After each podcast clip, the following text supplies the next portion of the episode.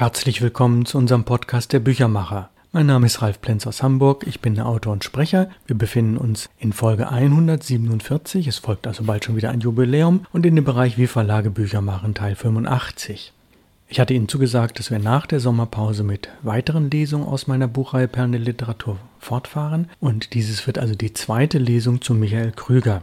Ja, und dieses Buch hat es sogar in den Deutschlandfunk gebracht. Im Juni hat die Buchhändlerin Sonja Lehmann in wenigen Minuten im Deutschlandfunk ein Interview über sehr bemerkenswerte Bücher dieses Sommers oder Herbstes gesprochen und hat meine Reihe vorgestellt, sehr lobend vorgestellt, habe ich mich sehr darüber gefreut und insbesondere Michael Krüger, dieses wunderbare Buch aus dem Leben eines Erfolgsschriftstellers, Band 18 der Reihe Perlen der Literatur. Dieses Interview können Sie übrigens nachhören, jedenfalls den kleinen Ausschnitt davon, auf meiner Website www.input-verlag.de und dort im Bereich Podcast und da ist es dann der oberste Punkt, weil es ja nur ein relativ kleiner Schnipsel ist. Es ist also kein eigener Podcast geworden. Sonja Lehmann, die Buchhändlerin. Ja, wir sind also bei der zweiten Lesung zu Michael Krüger.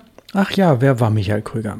Er ist 1943 geboren in Wittgendorf, heute Burgenlandkreis. Er ist ein deutscher Schriftsteller, Dichter, Verleger und Übersetzer. Er lebt in München. Nach einer Lehre als Verlagsbuchhändler arbeitete er 1962 bis 65 in London als Buchhändler. Bekannt wurde er nicht nur als Autor und Übersetzer, sondern vor allem als Lektor und späterer Verleger des Karl-Hanser Verlags in München 1968 bis 2013. Das sind also rund 45 Jahre.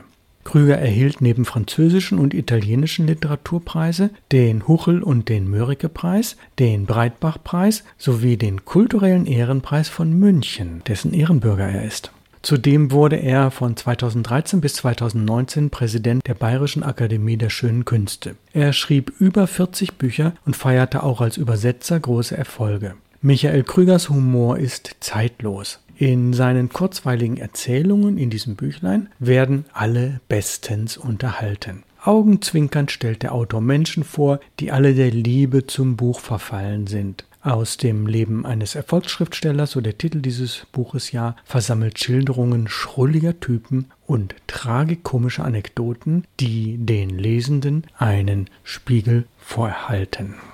Ja, es sind insgesamt 13 Geschichten und wir sind in der ersten Geschichte, die heißt Das Tier, mittendrin auf Seite 16 und ich setze fort.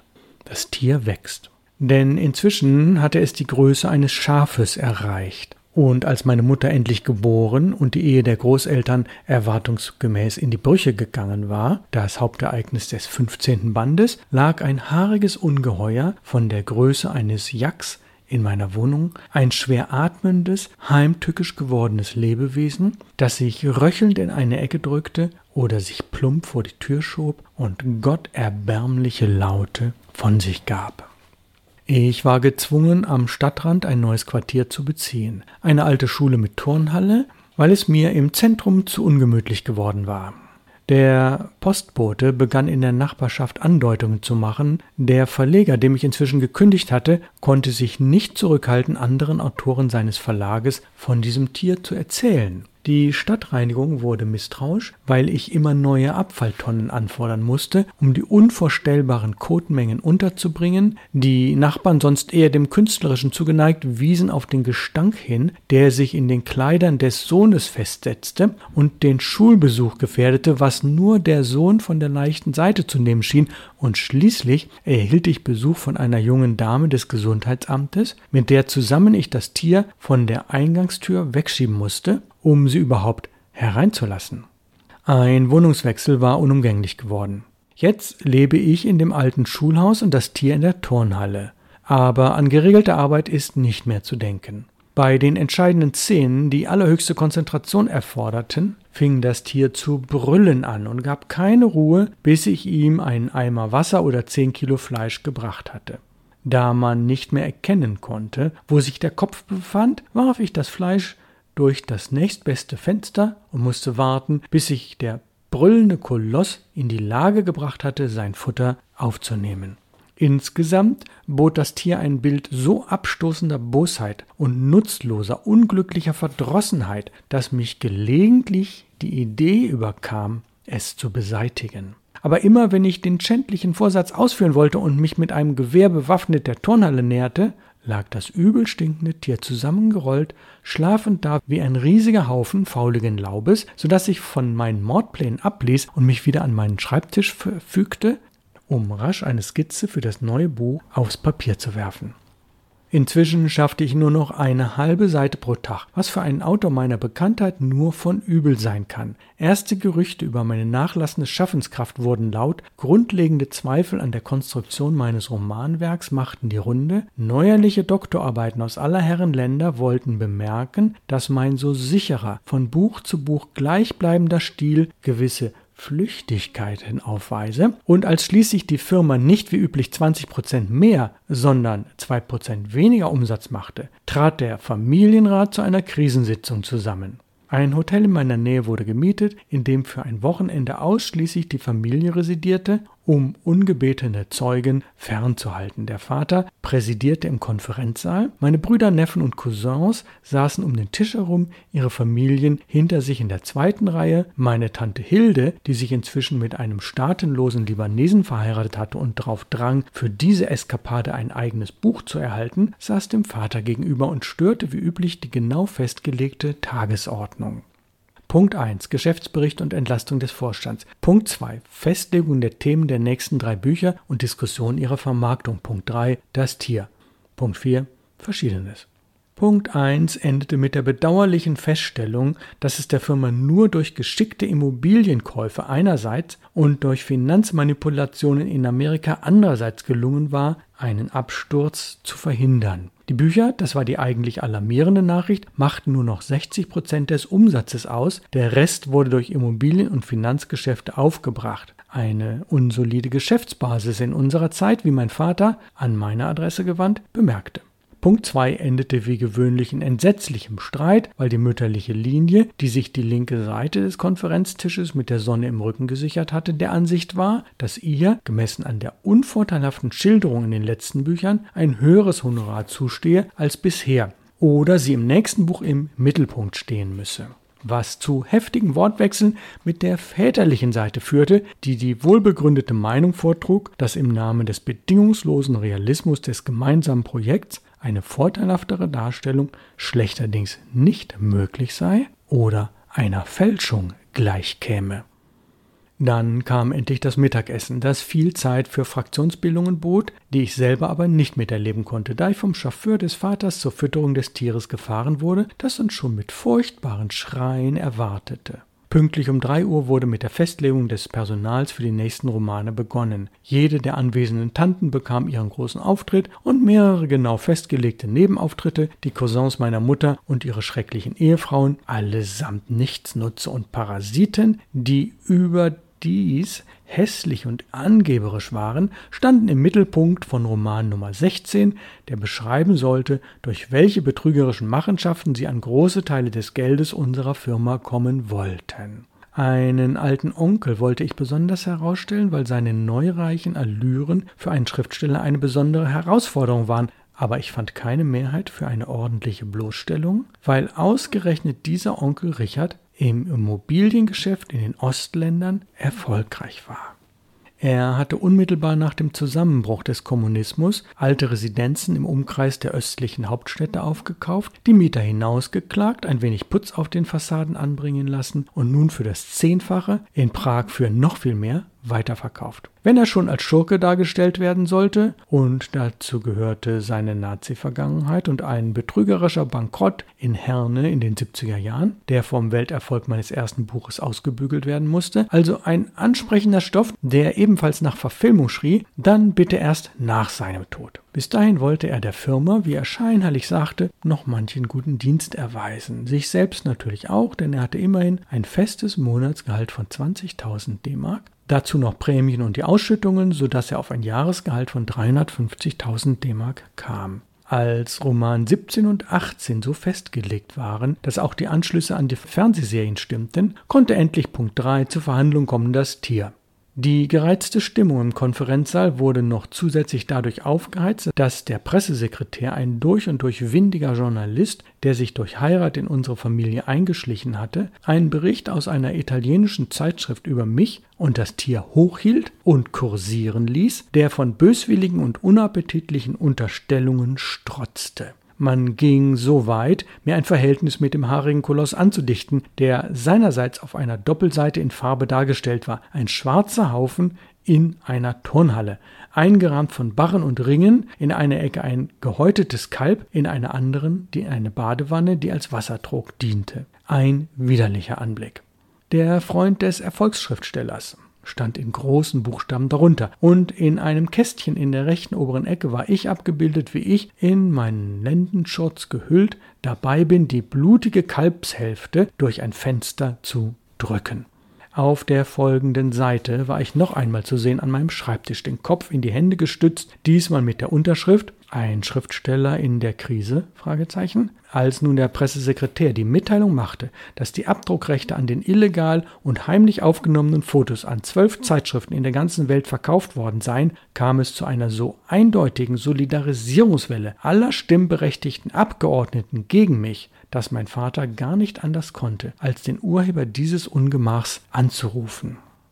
Ich musste aufstehen und mich den immer aggressiver werdenden Fragen stellen, die oft von Beschimpfungen nicht mehr zu unterscheiden waren. Aber was sollte ich antworten? Das Tier war da und wuchs weiter. Ja, ich brachte die Stimmung der Konferenz auf den Höhepunkt, als ich den Finanzausschuss bat, ein Investitionsvolumen von mehreren Millionen Mark für den Fall bereitzustellen, dass die Turnhalle als Wohn- und Lebensraum des Tiers nicht mehr ausreichen sollte obwohl es das erste Mal war, dass ich über mein Monatsgehalt hinaus, meine gegenwärtige Wohnung und die Turnhalle hatte ich aus Eigenmitteln bezahlt, das tägliche Fleisch ging ohne dies über mein Privatkonto, etwas von der Firma forderte, wurde mir dieses Begehren bei zwei Enthaltungen rundheraus abgelehnt.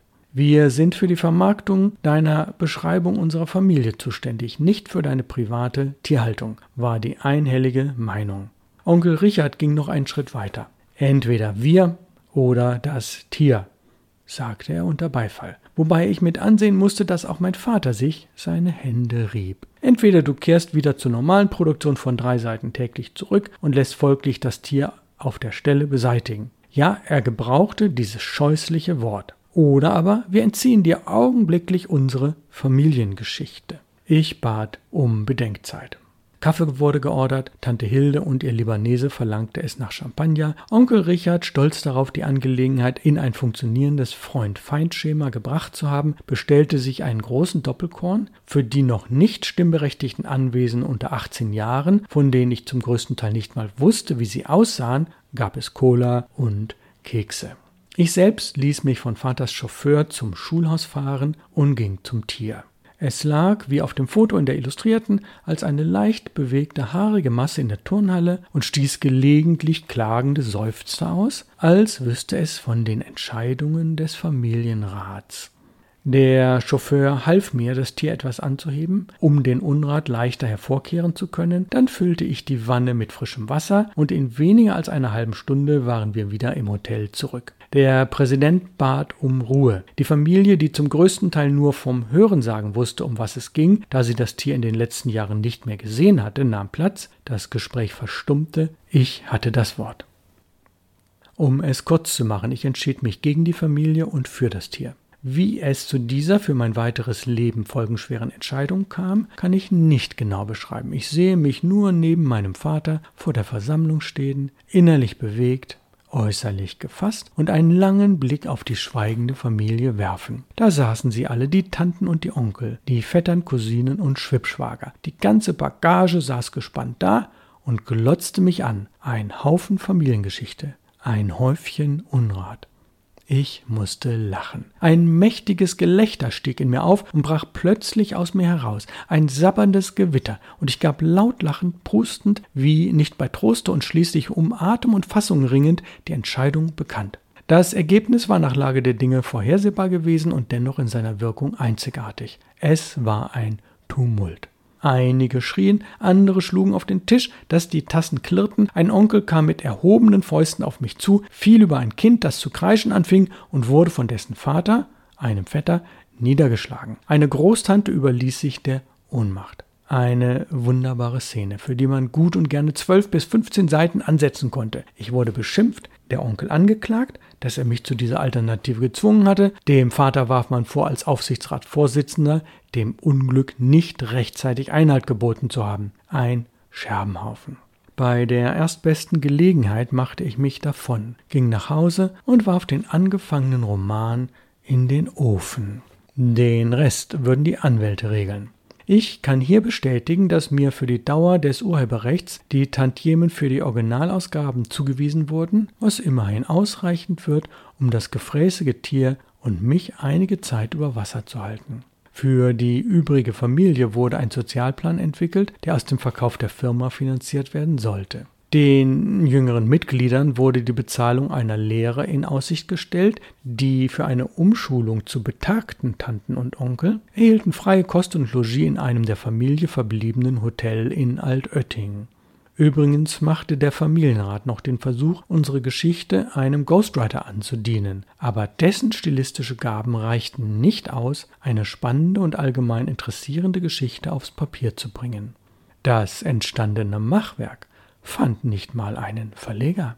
Ich selber kann zunächst in der Schule wohnen bleiben, weil das Tier wieder erwarten nicht weiter wächst. Mit Hilfe eines in der Nähe wohnenden Schäfers schor ich dem Tier das Fell bis fast auf die Haut, wodurch es zwar nicht weniger unansehnlich, aber doch nicht mehr so feuchteinflößend aussieht. Vor allem aber kann ich ihm nun wieder in die Augen sehen, was den Umgang erleichtert. Gespräche mit einem Zirkusunternehmen brach ich ab. Da das Tier sich nicht verwandeln kann, bestand kein Bedarf. Man hätte es wie ein Teppich in die Manege tragen müssen, wo es flach auf dem Boden gelegen hätte, ohne sich zu rühren.